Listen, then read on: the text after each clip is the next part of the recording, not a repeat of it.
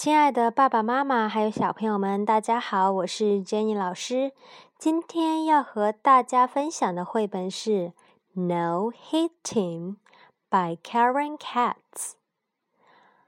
相信呢，很多爸爸妈妈呢都会对自己的小朋友会打人这件事呢很头痛。那么，我们今天的绘本呀，就会呢帮助你来解决这个问题。好啦，我们一起来听听有哪些方法呢？No hitting by Karen Katz. I'm mad. I want to hit my baby brother. That's not okay, but I can hit some pots and pans Bam, bam, bam. I'm mad. I want to squeeze the cat. That's not okay, but I can squeeze some clay. Squish, squish, squish. I'm mad. I want to jump up and down and yell and scream.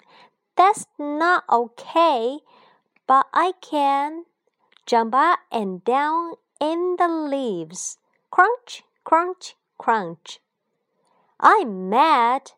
I want to scribe in my sister's book.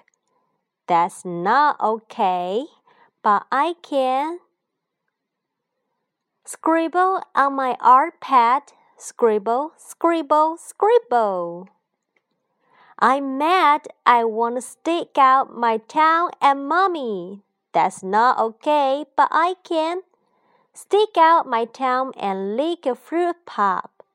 Slurp, slurp, slurp. Do you feel better now? Yes, I'm not bad anymore.